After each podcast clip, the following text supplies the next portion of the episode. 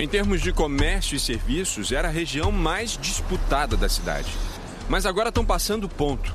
Na verdade, estão passando vários pontos em Ipanema, zona sul do Rio. Eu estava com duas lojas e a despesa muito alta da loja e não houve acordo da parte dos donos do prédio para diminuir aluguel ou, ou fazer algo que pudesse é, ajudar a gente. Não houve acordo, nós entramos então num acordo e entreguei o ponto. A marca que vendia relógios importados e a grife famosa de roupas descoladas. Quando o comércio pôde reabrir em horário reduzido, já era tarde demais para algumas lojas num dos endereços mais sofisticados de São Paulo. Umas sete, seis, sete lojas fecharam mesmo, fecharam as portas definitivamente. Até a primeira quinzena de junho, mais de um milhão de empresas brasileiras fecharam as portas temporária ou definitivamente. Muitas já vinham sofrendo com a lentidão da retomada da economia. O novo coronavírus foi o golpe final. Em junho, também por conta dos efeitos da pandemia na economia, os pedidos de falência apresentaram maior crescimento em 12 anos. A maioria foi de pequenas empresas. Quase todas as mais de 700 mil empresas que encerraram as atividades de vez eram de pequeno porte. Tinham menos de 49 funcionários.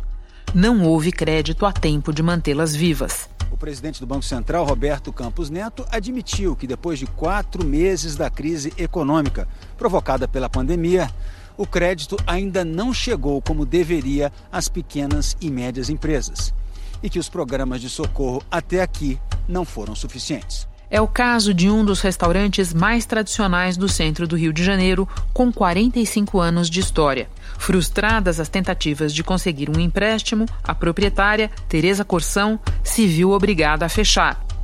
Mas não sem mandar um recado ao antigo cliente, hoje ministro da Economia. Oi, Guedes. Posso te chamar de Guedes, né? É, você ia lá no meu restaurante antes de ir para Brasília, gostava de comer pão de queijo, de ser tratado com todo carinho. Pois é, eu venho aqui para te dar uma notícia que não é boa. Você não vai mais encontrar nem o pão de queijo, nem o carinho, nem o restaurante.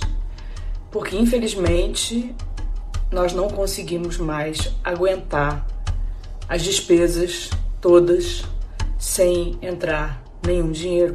Do navegador de 45 anos no prédio tombado, sobrou pouco. Quantos funcionários você teve que demitir? 15 funcionários. E foi a parte pior. Muito difícil. Se o dinheiro não chegar aos empresários, a previsão é de que um em cada três bares e restaurantes do Rio feche definitivamente até o fim do ano.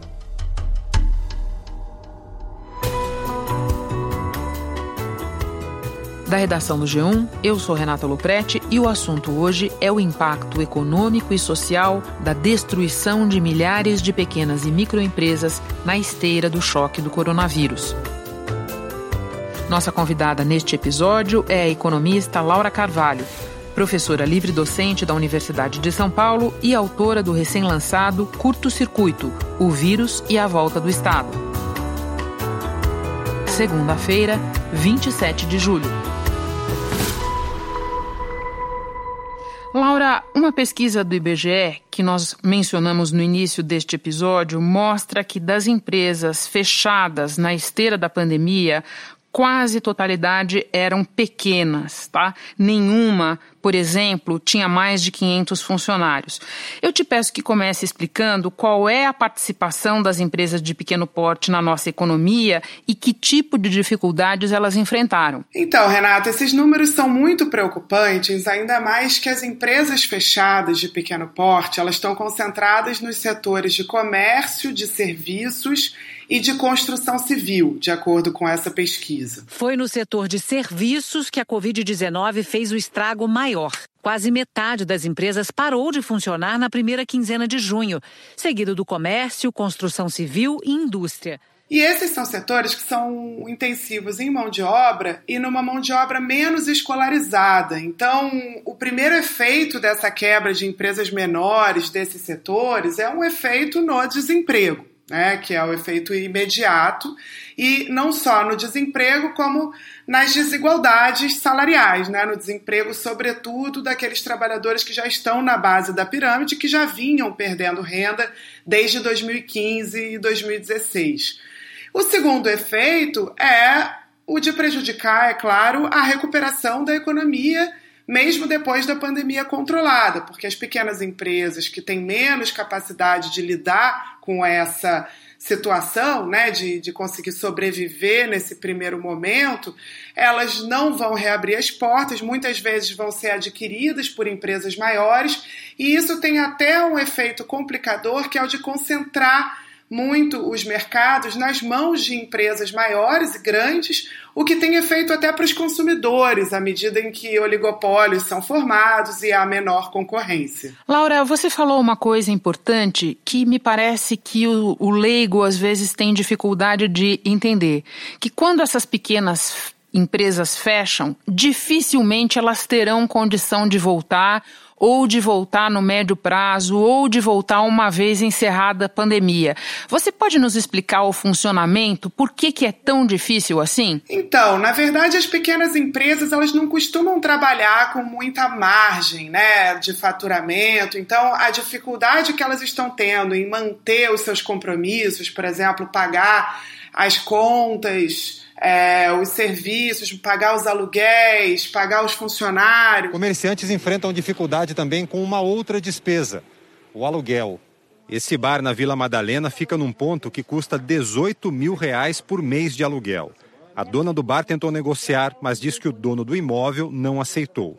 E depois de 20 anos, o bar que emprega 18 pessoas pode fechar. Né, isso tende a, a, ter um efeito maior para as pequenas do que para as grandes, então elas quebram, né, elas muitas vezes quebram e, e declaram a falência para lidar justamente com, todo esse, com todos esses compromissos e com essas dívidas assumidas eventualmente.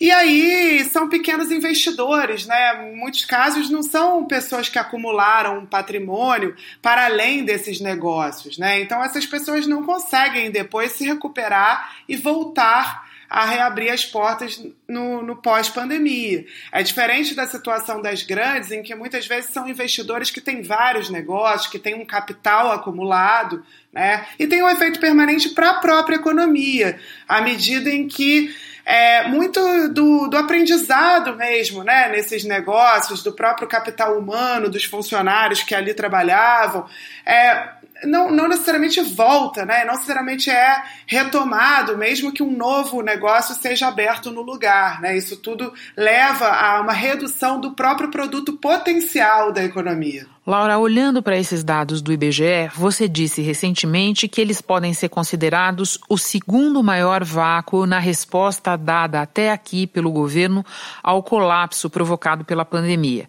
Primeiro eu te peço que nos lembre qual é o maior vácuo de todos e depois que você explique que fracasso é esse. Então, acho que o primeiro maior vácuo é a área da saúde, é o próprio controle da pandemia. Agora, me parece que esses números do IBGE sobre o fechamento de pequenas empresas, de alguma maneira eles geram, é claro que não se compara a tragédia no número de óbitos, mas eles geram uma sensação de perda permanente é, para o país, né, que é também muito relevante, né? A, a morte de empresas, de pequenas empresas, que aliás parecia ser no discurso oficial uma preocupação, né, do, do governo Bolsonaro, ela também tem impactos é, muito duradouros e tem impacto sobre as pessoas, né? Tem impacto no, no, nos níveis de renda, de empregos, numa economia que já vinha em muitas dificuldades e que deve ficar em frangalhos por algum tempo por conta da ineficiência, da inadequação e da, da enfim, da da pequena magnitude mesmo do que foi feito em termos de política até agora para ajudar e apoiar esses pequenos negócios para atravessar esse período inicial da pandemia. Uma preocupação declarada do governo, mas houve um momento aí em que o ministro Paulo Guedes disse outra coisa, né, Laura? Pois é, a gente não tem como não lembrar daquela reunião ministerial que cujo vídeo Famosa. foi Pois é, cujo vídeo foi divulgado em maio, em que ali o ministro Paulo Guedes declarava uma intenção mesmo de ajudar, sobretudo, as grandes empresas. Dinheiro que vamos botar usando a melhor tecnologia financeira da Tigor, nós vamos botar dinheiro, vai dar certo, nós vamos ganhar dinheiro. Nós vamos ganhar dinheiro, usando recursos públicos, para salvar grandes companhias. Agora nós vamos perder dinheiro salvando empresas pequenininhas. Isso não é verdade quando a gente está pensando na recuperação da economia brasileira como um todo, né? Os pequenos negócios são os maiores empregadores, né? É, do ponto de vista total, agregado, né? E se a gente vê tantas empresas sumirem, eu acho que a chance da gente ter uma recuperação rápida, ela vai ficando para trás. Que o número de empresas fechando as portas já vinha numa trajetória de alta desde o fim do ano. Até que, em junho, os pedidos de falência cresceram quase 29% em relação a maio. Se compararmos com junho do ano passado, o aumento é de mais de 87%. E é mais difícil para quem tem menor porte.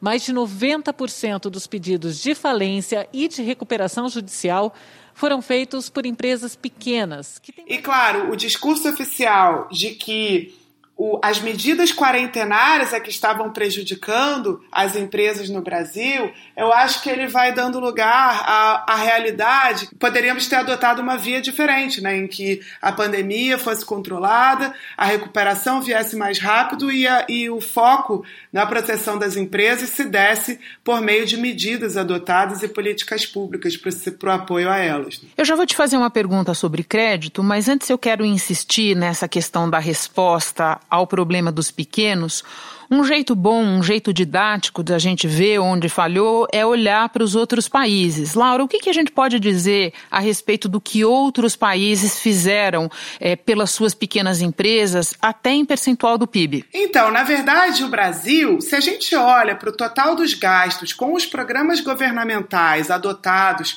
na pandemia, a gente nem ficou muito para trás quando a gente está contando apenas, por exemplo, é, medidas na área da saúde, auxílio emergencial e outros gastos públicos feitos para esse enfrentamento inicial que não incluem os programas de crédito. Ainda que, claro, sabemos que também há uma execução muito inferior ao total aprovado nessas áreas. Mas quando a gente olha para o crédito, a diferença entre o Brasil e os demais países se torna realmente gritante. Nós temos, por exemplo, é, mais de 10% do PIB em medidas de crédito na Espanha, é, quase 30% do PIB em medidas de crédito na Alemanha, no Reino Unido são 15%, nos Estados Unidos são 6% do PIB já em medidas de crédito, enfim, países ricos, claro, é, tomaram muito mais medidas nessa área, e isso eu estou restringindo às operações fiscais, ou seja, gastos públicos para garantir as operações de crédito, para subsidiar os juros nessas operações de créditos é, e outro tipo de incentivo que sai mesmo dos cofres públicos. Eu não quero dizer o crédito total dado pelos bancos, nada disso.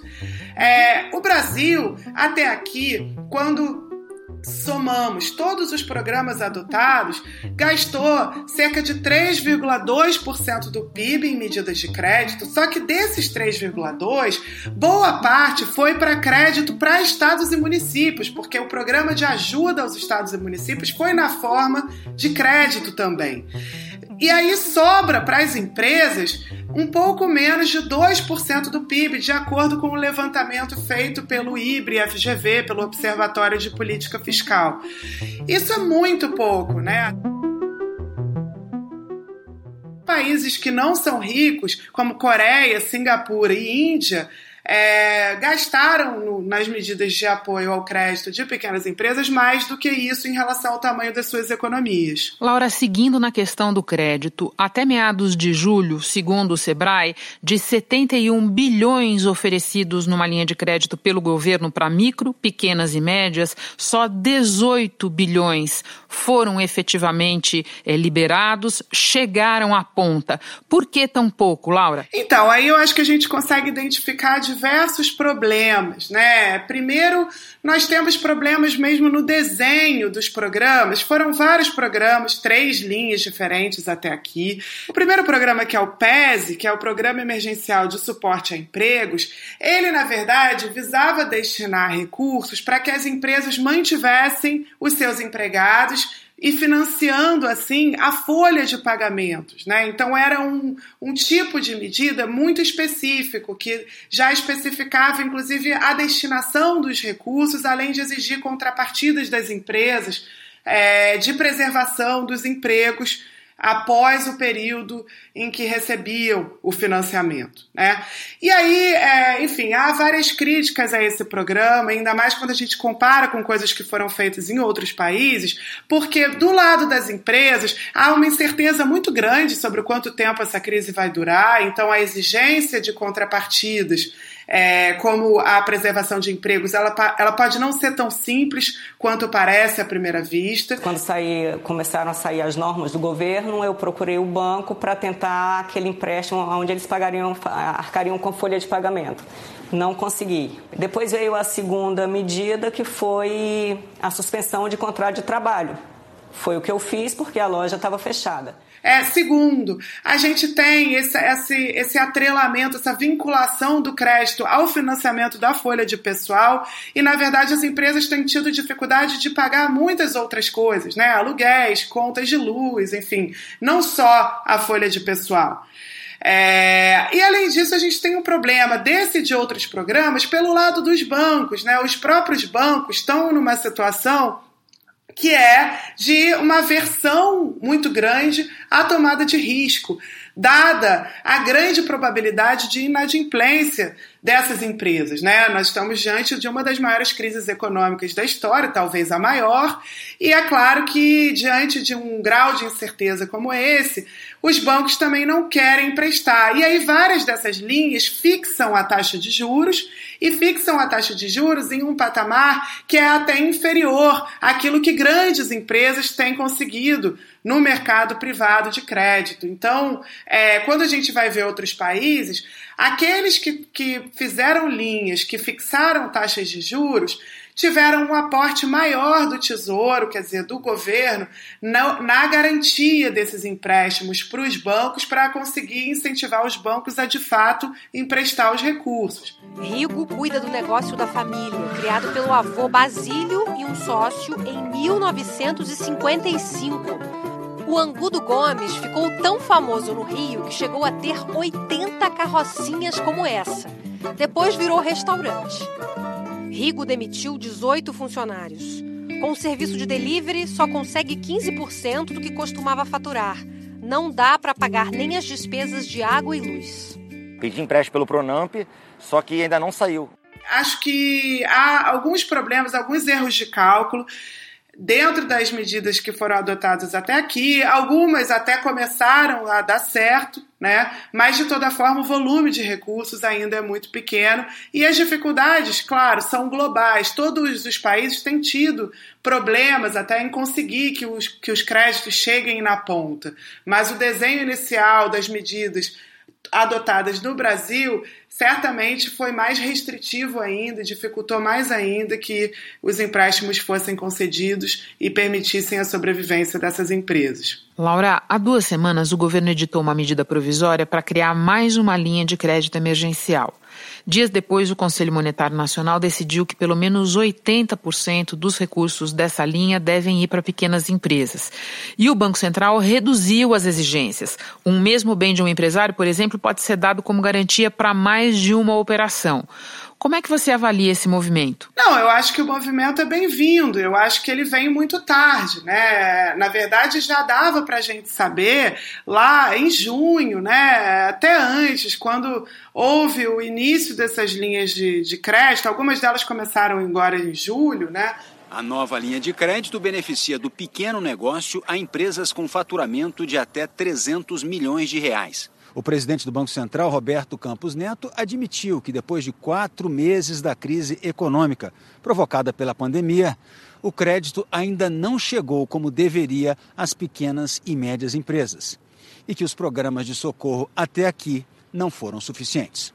O Banco Central estima que o novo programa libere 120 bilhões de reais. Mas que, que havia um problema. Essa, para o financiamento da Folha, né, que tinha 40 bilhões, um total de 40 bilhões previstos, dos quais 34 seriam do Tesouro, não chegou a ser executada. Né? Só 10% dos recursos previstos tinham sido executados.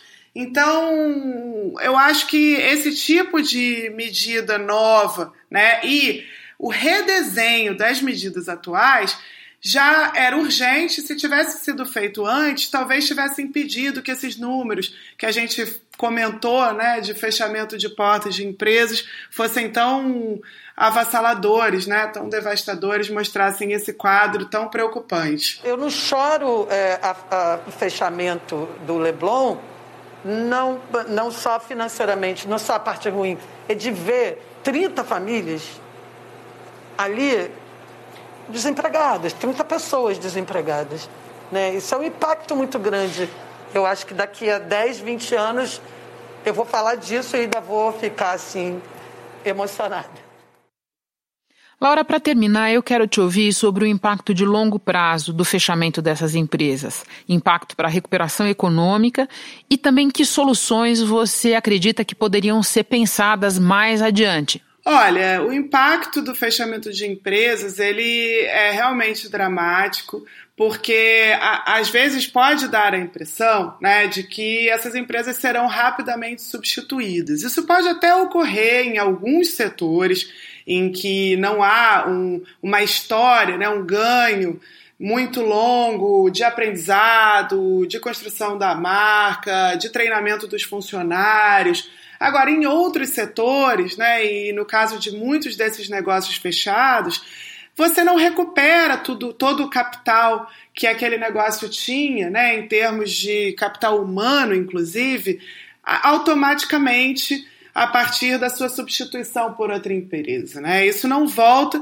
muitos dos vínculos empregatícios também não retornam, né? e tudo isso tende a ser uma âncora na nossa capacidade de recuperação. O que pode ocorrer é que a trajetória de crescimento da economia se dê a um nível abaixo da renda média que nós tínhamos antes. Então, para além de adiar a retomada e de ser uma retomada mais lenta, nós podemos realmente é, ter um, um nível de renda permanentemente abaixo daquilo que era o nosso potencial. Laura, muito obrigada pelas explicações todas. Um prazer te receber no assunto pela primeira vez volte outras. Bom trabalho para você. Obrigada, Renata. Obrigada pelo convite. Um prazer. Em muitas cidades, a reabertura das atividades já inclui lojas e restaurantes. Para evitar a contaminação dos funcionários pelo novo coronavírus, aqui vão algumas dicas para os empregadores. Deixar à disposição dos trabalhadores uma boa quantidade de álcool em gel, acessível nas várias áreas do estabelecimento evitar o uso do ar-condicionado e dar preferência à ventilação natural, deixando as janelas abertas para que o ambiente fique arejado, porque isso dificulta a transmissão do vírus. O horário de almoço da equipe precisa ser feito de forma escalonada para evitar aglomerações nos refeitórios. Este foi o assunto podcast diário disponível no G1 e nos aplicativos Apple Podcasts, Google Podcasts, Deezer, Spotify, Castbox. Nos aplicativos dá para seguir a gente e assim não perder nenhum episódio. Eu sou Renata Loprete e fico por aqui. Até o próximo assunto.